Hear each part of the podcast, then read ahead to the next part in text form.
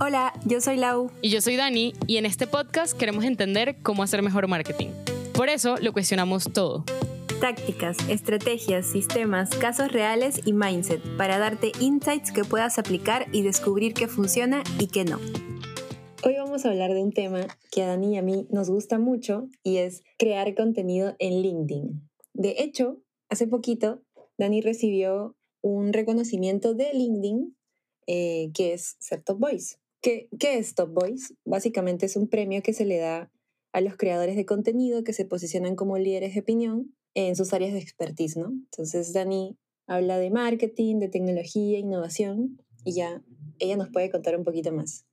Dani. Gracias, Lau. Sí, realmente me tomó por sorpresa cuando me enteré que, que había sido seleccionada y creo que a veces eso, ese tipo de cosas ayudan como a darte cuenta de, de lo que has recorrido, ¿no? Como del, del camino que has hecho al andar porque realmente nunca fue como un objetivo en sí mismo, pero es parte del proceso, ¿no? Que creo que es, es justo parte de lo que vamos a compartir hoy y, y, a raíz también de preguntas que nos han hecho justamente sobre cómo crear contenido. De, hecho, el agua ha creado un par de espacios con personas que, que se han unido a un, bueno, una especie de masterclass sobre cómo crear contenido en LinkedIn en el pasado cuando Lau llegó a su primer millón de impresiones, luego de un año de crear contenido y realmente queremos compartir cómo nos funciona a nosotras, lo que hemos aprendido y, algunas cosas que creemos que les pueden funcionar para empezar, ¿no? Como ya para accionarlo.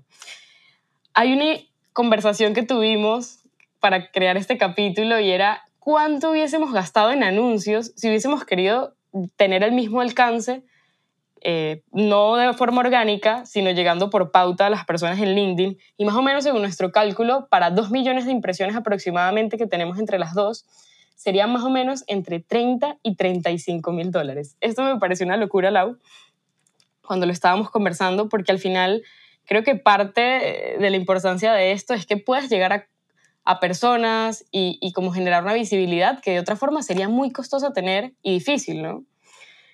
Para organizar un poco lo que vamos a hablar hoy entonces y las personas sepan exactamente qué se van a llevar, lo primero que vamos a conversar es qué puedes ganar siendo parte del 1% que crea contenido en LinkedIn y cómo pasar de ser del 90% que suele consumir contenido en redes sociales a ser del 1% que crea contenido y nos vamos a enfocar justamente en contenido de valor.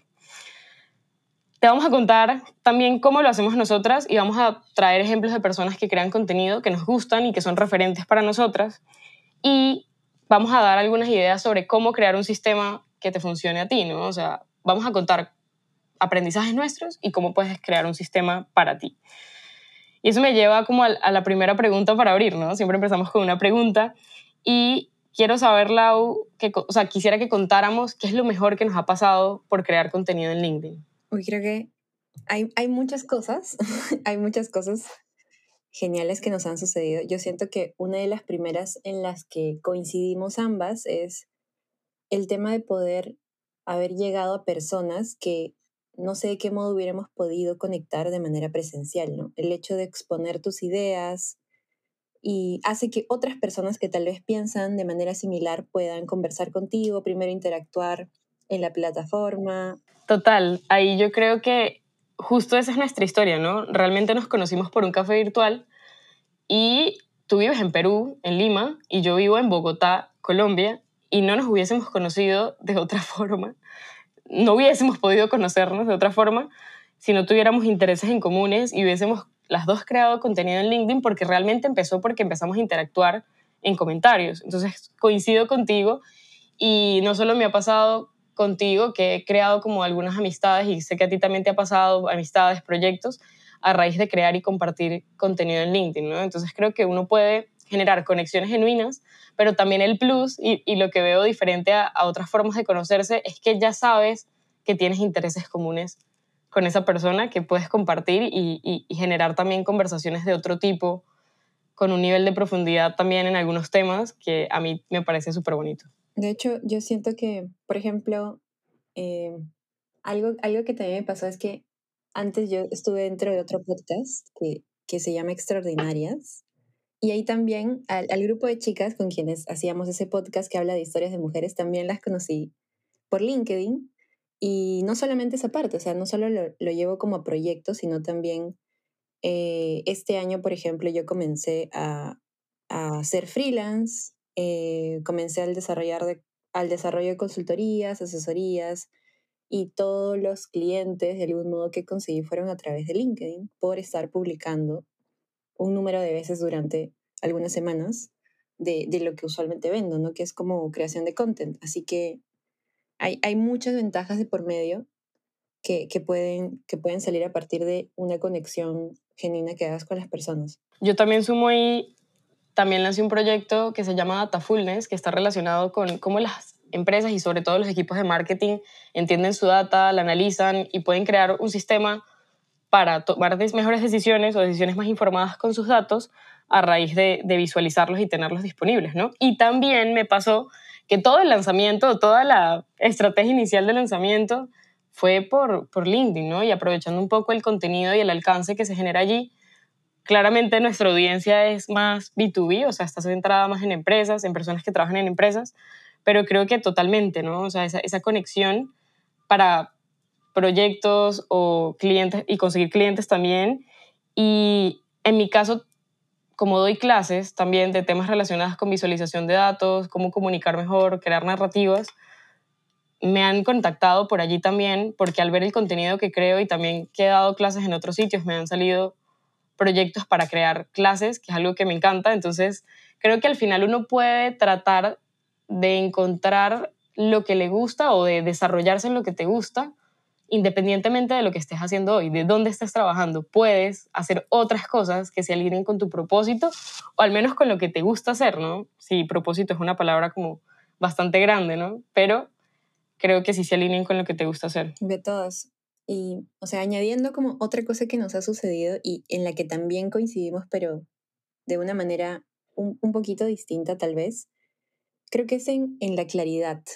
Por ejemplo, eh, yo no inicié con, a crear contenido, no inicié con objetivos súper claros, o sea, la verdad es que inicié porque sabía o consumía mucho contenido relacionado a marketing, tecnología, negocios digitales, y dije, bueno, o sea, tal vez pueda conocer otras personas con quienes pueda conversar ese tema, porque no conocía a nadie de manera presencial con quien pudiera compartir de esto. Y en el camino eh, de compartir contenido me di cuenta de, de que uno, eh, me iba a una especialidad puntual.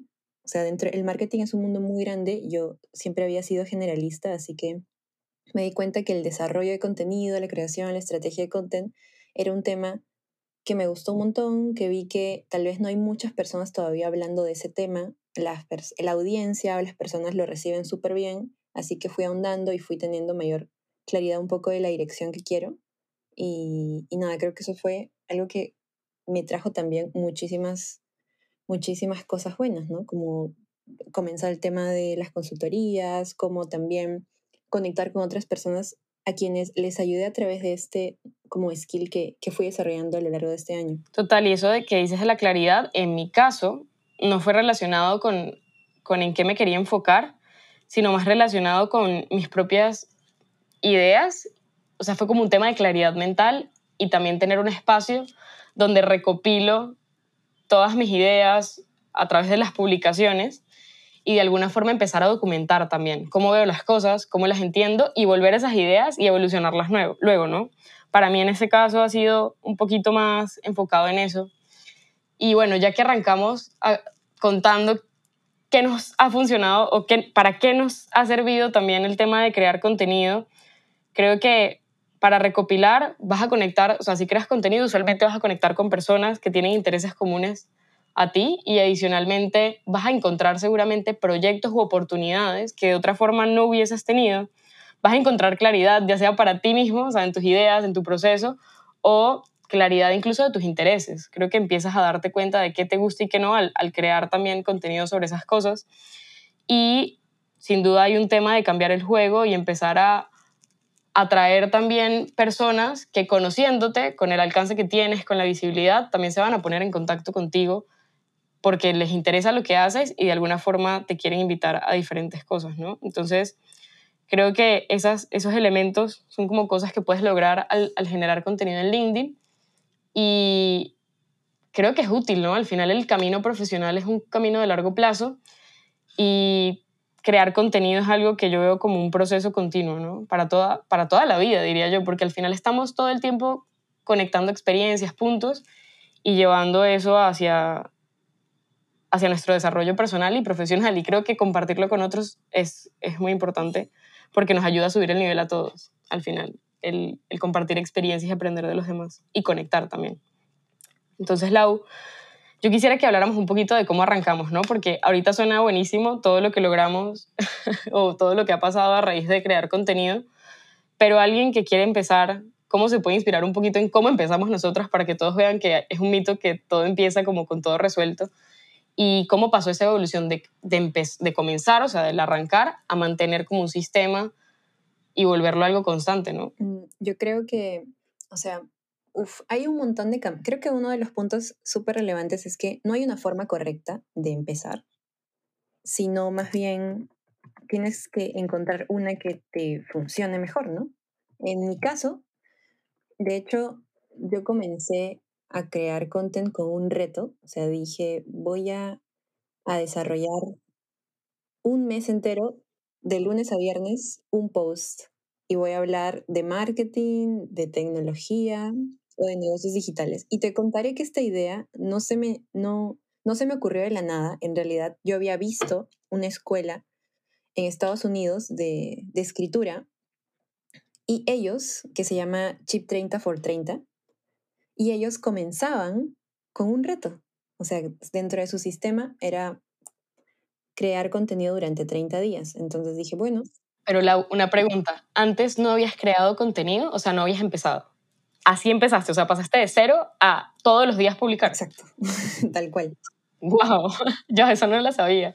¿Qué? O sea, no habías creado contenido antes en LinkedIn. o sea, ¿qué te puedo decir? Que antes, mira, no sé si has tenido esta conversación con algunas personas, pero a mí me daba hasta vergüenza publicar algo. O sea, era como, sentía, recuerdo que una vez terminé, terminé el diplomado que hice y básicamente era como que había sacado uno de los primeros puestos. Y en conversaciones era como que, oye, las otras personas estaban publicando que habían, les había ido bien y yo no quería publicarlo porque me daba falta. Decía, no, creo que es soberbio. No. Falta para las personas que no son de Perú. es pena. Me da vergüenza, me da vergüenza. Y, y alguien, o sea, alguien cercano agarró y hizo el post y casi que lo publica a través de mi plataforma. Entonces, medio cambió un poquito de ese, de ese lado al otro de, bueno, vamos a utilizar la plataforma como un espacio. Y mm, a partir de ese reto, honestamente, uno fue más concluyente también de, de cómo funciona, o sea, de cómo funciona todo el proceso para mí, porque no solamente sentarte y escribir, sino de sentarte a escribir y decir, ya, ok, ¿de qué voy a hablar? ¿Qué considero que puede generar valor o no. Al inicio, algo que me pasó también es que me daba un poco de temor expresar como ideas propias, así que comencé curando contenido, que es diferente la creación de contenido, ¿no? Curación de contenido significa que tú seleccionas lo mejor que ves en internet o ideas de otros y más bien lo compartes, ¿no? Por ejemplo, una aplicación. Oye, ¿conoces esta aplicación que te puede ayudar en esto? ah, ya, eh, esta aplicación trata de esto, ¿no? Es como comparto herramientas, comprando cosas que siento que son de valor. Y, y así comencé. Y de hecho, ese primer mes, como recibí comentarios súper buenos, había gente como un par de mensajes, no fueron muchos, pero fueron un par de mensajes de, oye, muchas gracias por compartir esta herramienta. Y dije, wow, qué lindo esto. Y luego comencé, o sea, me di cuenta que a partir de ello también fui descubriendo los cafés virtuales, porque antes yo no tenía idea de que existía un mundo alrededor de cafés virtuales, ¿no? Y así fue como las dos incluso eh, nos, nos, conocimos y comenzamos incluso contigo, creo que fue la primera vez que tuve una recurrencia puntual de comenzar. Exacto. Nos conocimos. Con otras personas no, o sea, era como muy esporádico, muy, muy así, pero también pude tener como la oportunidad de formar otro tipo de, de, vínculos cercanos porque había interés mutuo, o sea, teníamos tantos puntos en común que hablar, era como a mí me gusta este tema, a ti te gusta el otro, complementamos y nos gustaban la conversación que se daba, así que simplemente continuábamos hablando, ¿no? En mi caso, el comenzar fue, bueno, o sea, yo sí había hecho posts relacionados con algo puntual que aprendí, lo mismo, ¿no? Lo que tú decías. Terminé este curso, contar un poquito temas que, estaba haciendo, de pronto algo relacionado con las marcas con las que estaba trabajando en ese momento, pero nunca lo que tú dices, el miedo como, o, esa aversión a querer decir la propia opinión o el propio proceso, o sea, para mí eso fue bastante difícil también. Creo que la primera vez que publiqué sentí mucho miedo y, es curioso porque aquí estamos como creo que quitando un poco, demitificando algunas cosas del proceso de que todo es lineal o como que simplemente uno publique ya. Creo que, claro, uno le da miedo exponer sus ideas porque no sabes qué esperar, ¿no? Del proceso. Y al final creo que uno ve que nada es tan terrible y que lo peor que puede pasar en realidad no es tan malo tampoco. Entonces, bueno, ¿cómo empecé? En realidad empecé porque trabajando en Porter Metrics, un software as a service enfocado en visualización de datos, en traer datos de diferentes plataformas para poder visualizarlos en plataformas como Data Studio o Looker Studio, Power BI. Necesitábamos conseguir clientes y como esto es B2B, o sea, era perfecto porque yo decía, listo, ¿dónde, dónde están las personas o, dónde consumen contenido de las personas que están más en un entorno como corporativo o de startups y que quieren aprender más? Y justo LinkedIn fue como el camino, o sea, yo lo vi así tan claro como, bueno, aquí tiene que haber gente que, que es parte de nuestra audiencia objetivo y nosotros creábamos plantillas que las personas podían copiar y ahorrar un montón de horas para utilizarlas. Y literalmente empezó así, o sea, yo no lo hice por mí, no lo hice por mí, lo hice por una necesidad que tuve de la empresa particularmente. Y para mí fue un experimento y creo que eso le quitó un poco de carga al proceso porque era como, bueno, voy a experimentar esto para la empresa y voy a ver qué pasa, ¿no? Igual me dio miedo, pero de alguna forma me ayudó como a no estar sola en el proceso de lanzarme a publicar algo propio, ¿no? Como algo que había creado yo. Entonces, publiqué y me di cuenta de que muchas personas resonaban, o sea, como que estaban interesadas con eso, o sea, como que lo vieron y empezaron a comentar y a pedirlo y pues compartí el link y las personas ya lo pudieron utilizar y realmente luego lo empecé a hacer, ¿no? No tan recurrente como semanal, diario, pero cada cierto tiempo volví a compartir y cada vez que lo hacía me daba cuenta de que había cosas que sucedían, ¿no? Me escribían personas, conectaba con, personas nuevas también y, ayudaba también a personas puntualmente que necesitaban justamente eso. Y ahí me empezó a gustar la sensación de, oye, en verdad puedo ayudar a otros con lo que estoy compartiendo, que para mí puede ser cotidiano, pero que para otras personas en realidad es útil. Y creo que ahí empieza un punto de la perspectiva de cómo comenzar y es, a veces asumimos que las personas saben, entienden y piensan o es muy claro lo que nosotros pensamos, sabemos y creemos, y en realidad muchas veces no, ¿no? O sea, creo que podemos ayudar a otros también compartiendo y ahí se quita el centro en uno mismo, en lo que van a pensar de mí, en cómo me veo, y empieza a ser un poco más una mirada hacia afuera de cómo puedo aportarle a los demás a través de lo que comparto. De hecho, me hiciste acordar esto de una técnica de persuasión que creo que está involucrada en toda la parte de compartir content, que Dentro del libro de Cialdini, de persuasión, básicamente habla de la reciprocidad, ¿no? La reciprocidad en qué consiste es básicamente que tú des algo primero para que naturalmente el, el que recibe también quiera devolverte eso. en Internet creo que el contenido funciona así. Eh, tú comienzas a ofrecer valor y naturalmente las personas que te ven te comentan, interactúan contigo, te recomiendan o hasta te compran los productos que tú estás vendiendo. Entonces, siento que también eso está muy ligado con eh, la psicología de la gente, ¿no? Y cómo funciona el tema de, la creación de content en la plataforma que, que elijas también, ¿no?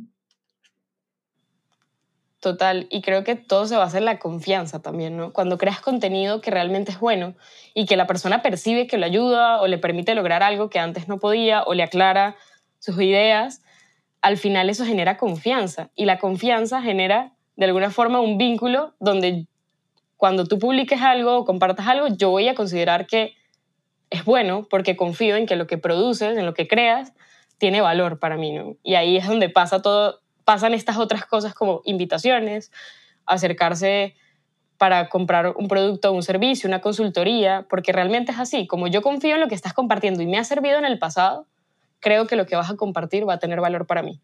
Y creo que esa lógica detrás es, no sé, es clave porque justo se basa en parte en eso de la reciprocidad, pero también en el principio de, en realidad el marketing o parte del marketing se basa en generar confianza. Si no eres capaz de generar confianza, las personas no se van a querer acercar, ¿no? Entonces creo que eso, eso es un punto ahí y quisiera ver cómo pasaste el lado que creo que ahí ya nos contaste unas cosas, pero pasar de, listo, empezar a la recurrencia, ¿no? Como al sistema.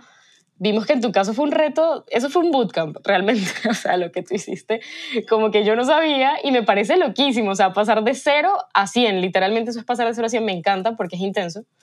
Entonces, luego de ese reto, Lau, ¿te mantuviste o, o volviste al hábito inicial de no publicar? O sea, ¿qué pasó allí para que lo volvieras como un proceso continuo? Yo creo que comencé un diciembre, el, diciembre del 2020, más o menos, con ese reto. Y luego, después de ese reto, honestamente, dejé medio de publicar un mes o dos meses, fácil. Ya no publiqué tanto. O publicaba una vez cada dos semanas, eh, pero no estaba como tan comprometida. Recién el año pasado, como en agosto o en septiembre, tomé la decisión de hacerlo más frecuente, o sea, de realmente ver esto como algo que voy a hacer a largo plazo y no solamente lo que voy a hacer muy esporádicamente. ¿Y por qué? Porque en el camino fui descubriendo todas las oportunidades que, que van saliendo, ¿no? O sea, el hecho de conocer personas, el hecho de también tener la posibilidad de comenzar nuevos proyectos con personas, tener como hasta cierto punto ser o convertirte progresivamente en algún tipo de referente, o sea, me sorprendió un montón cuando habían personas que me escribían solamente para pedir mi opinión sobre, oye, esto de content, y era como que, wow, o sea, no, no sabía que podías percibir eso de lo que voy escribiendo o de lo que voy consumiendo también. Em, de hecho, partir... Como una pregunta, Lau. Yo quisiera que profundizaras en un poquito también en el proceso, ¿no? ¿Cómo se ve para ti sentarte a escribir y a publicar algo? Porque creo que a veces vemos como esa intención, ¿no? De voy a escribir, me siento y, sale la publicación. O sea, quisiera profundizar un poquito más en ese detrás de cámaras. Creo que puede ayudar a, otras personas.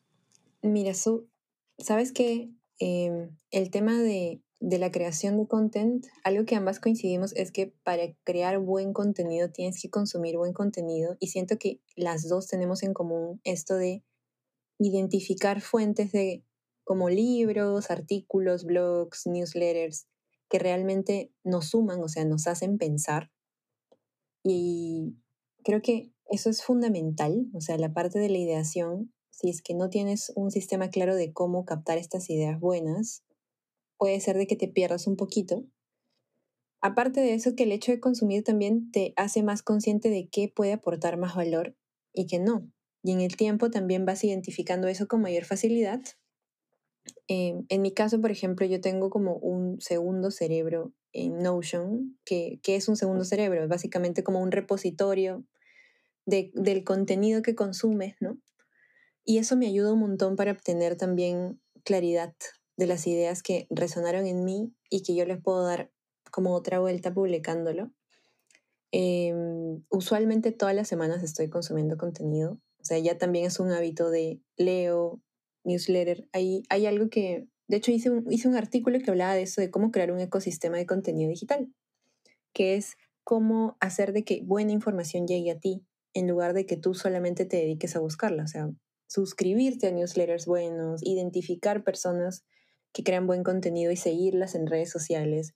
Todo eso suma para que también puedas como tener nuevas ideas. Y a partir de esto, en realidad, yo lo hago, o sea, lo he hecho de dos maneras. Tengo, ha habido meses en los que soy súper organizada, uso Notion para organizarme y, creo como un calendario de contenido dos semanas, tres semanas. Ha habido otras veces en las que tal vez el tiempo no me jugó tan bien y lo hacía más como ir con el flow.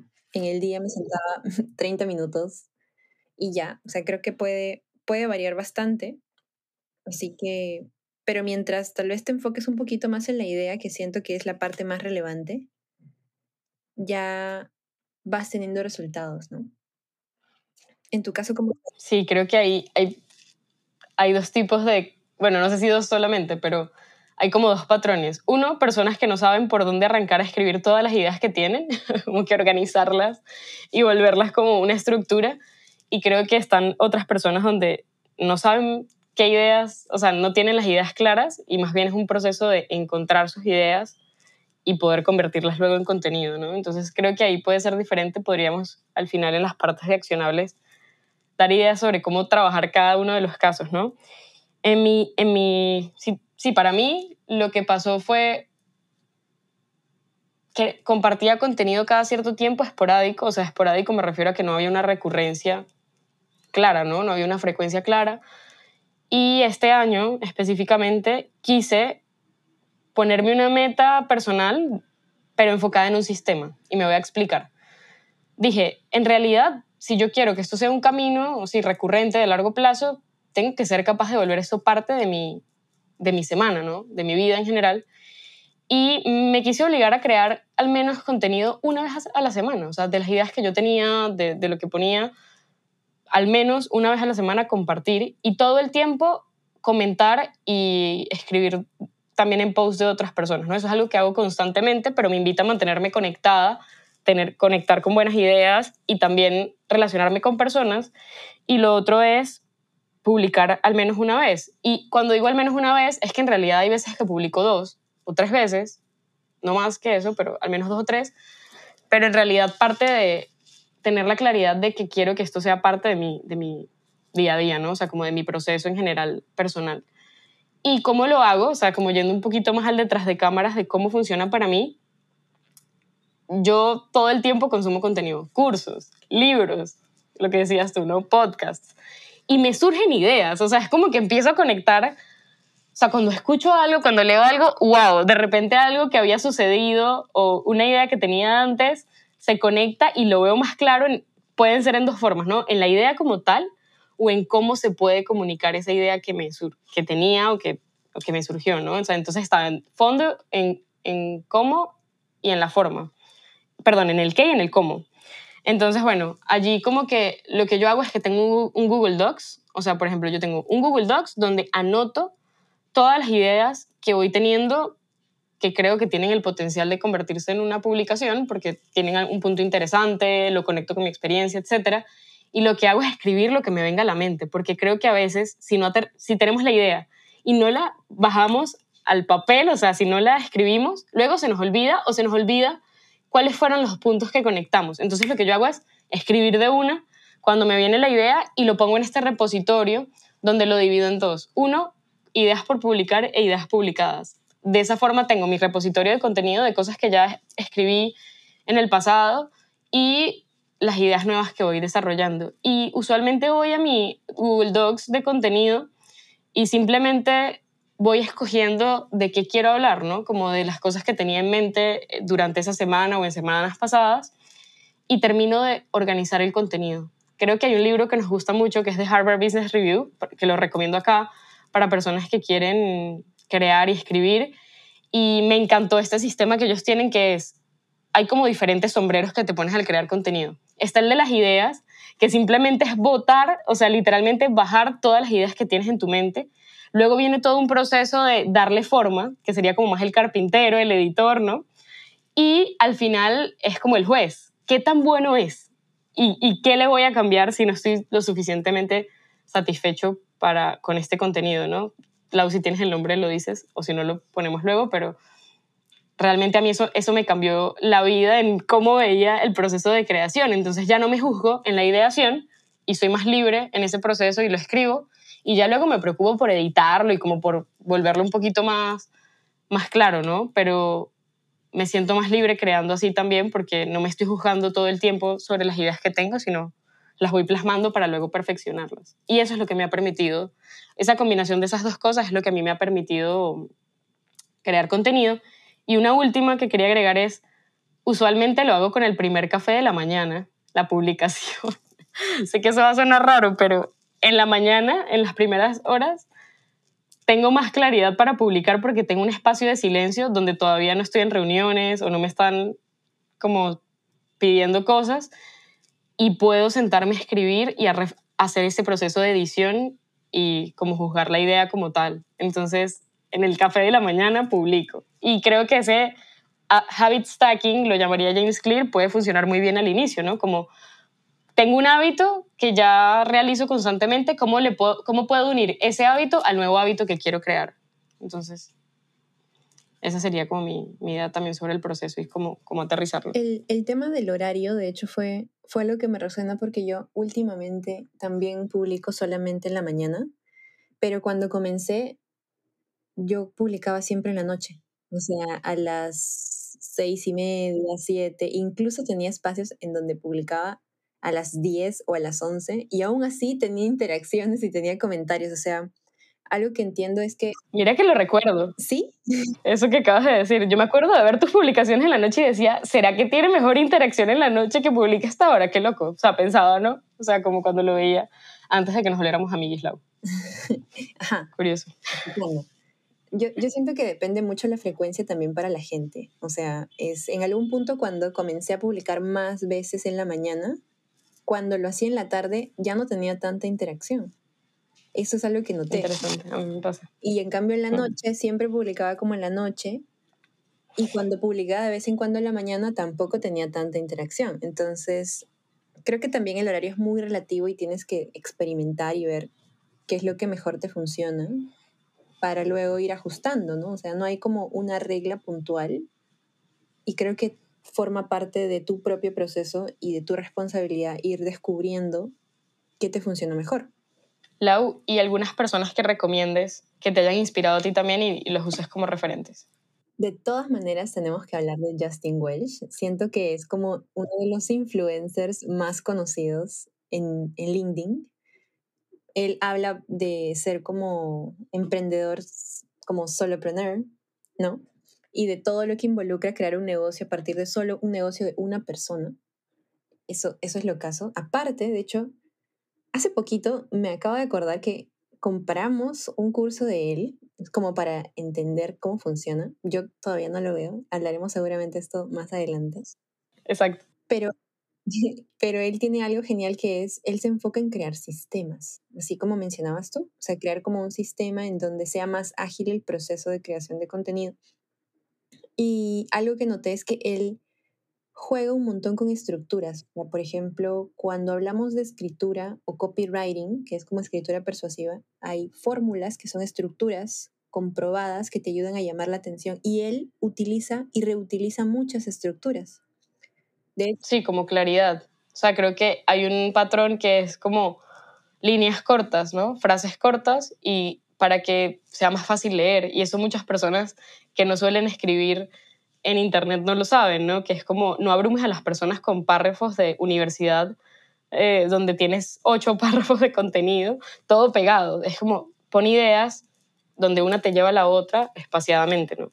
Que es parte de eso que decías. Exacto. O sea, por ejemplo, e, esto, esto de, yo también pensaba de algunos posts cuando son largos, son como, pueden ser abrumadores, pero algo que, que tú tal vez notaste yo sí lo noté, es que hay varios posts que son largos y que tienen igual muy buena interacción. O sea, siento que depende mucho el valor que encuentre la persona en esa publicación y lo detallado y lo útil que puedas llegar a ser, ¿no? O sea, a veces te dicen, oye, ¿cómo transformar, cómo ganar, no sé, 10.000 seguidores en tres meses? Y te dicen el paso a paso, pero de verdad te dicen algo nuevo, o sea, no te dicen algo general ni específico, ni, ni que no sea como tan claro.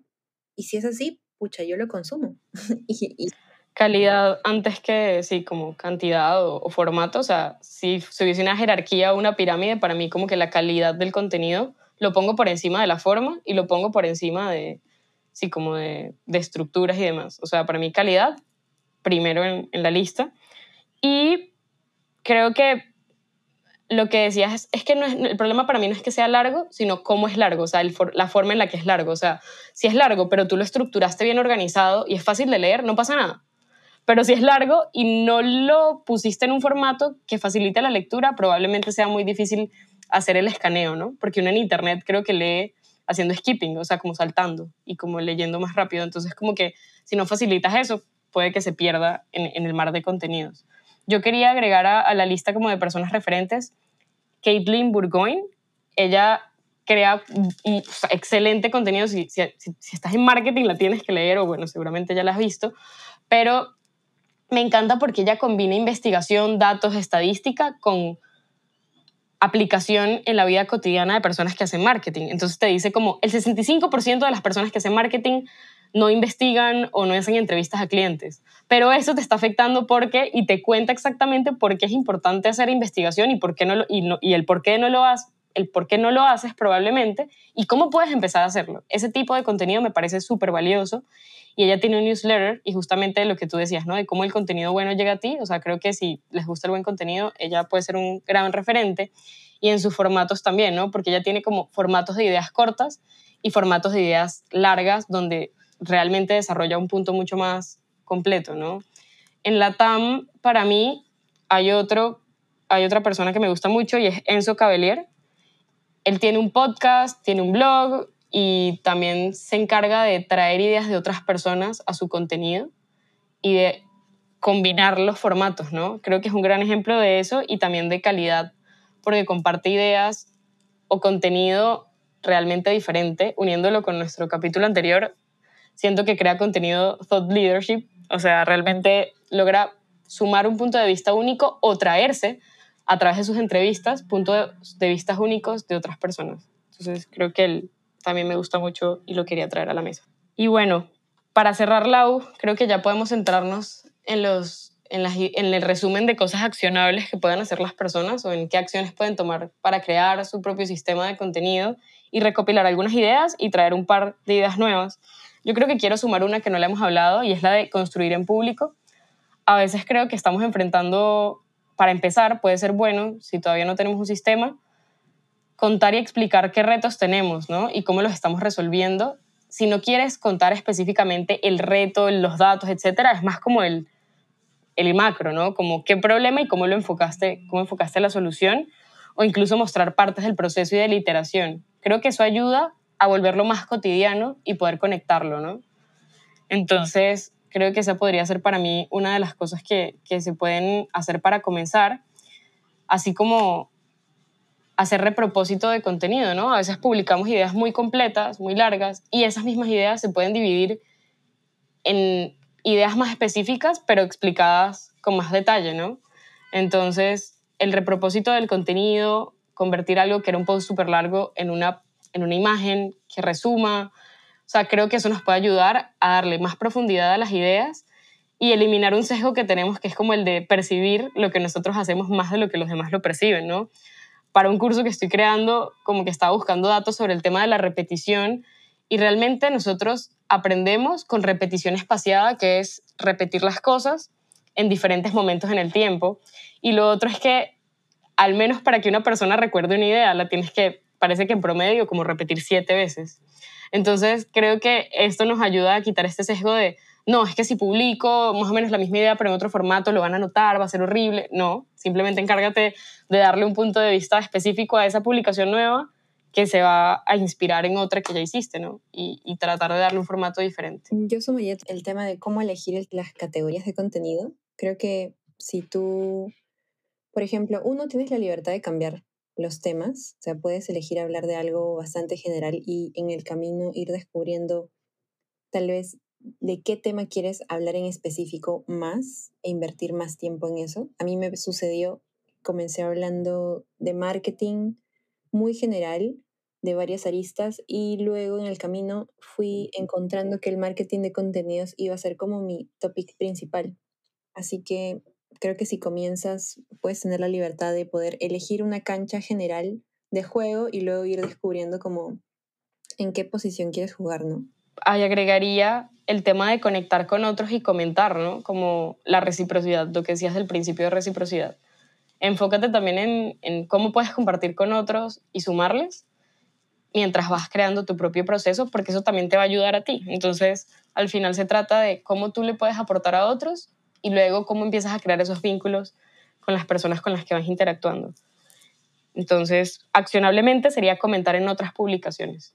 Bueno, para ir cerrando, de hecho, este capítulo, y dado que estamos en Navidad, jiji, vamos a compartir una plantilla de un calendario de contenido para las personas que realmente se animen a comenzar eh, ya a crear a través de LinkedIn, puedan utilizarlo. De hecho, pueden escribirnos a Dani o a mí también si es que tienen alguna consulta relacionada a este punto o si es que quisieran publicar y aún no saben de qué tema, creo que podemos conversarlo también sin problema y darles algunos tips adicionales. Pueden escribirnos a nuestras redes o también nos encuentran como Marketing Thinking en LinkedIn y por ahí podemos conversar.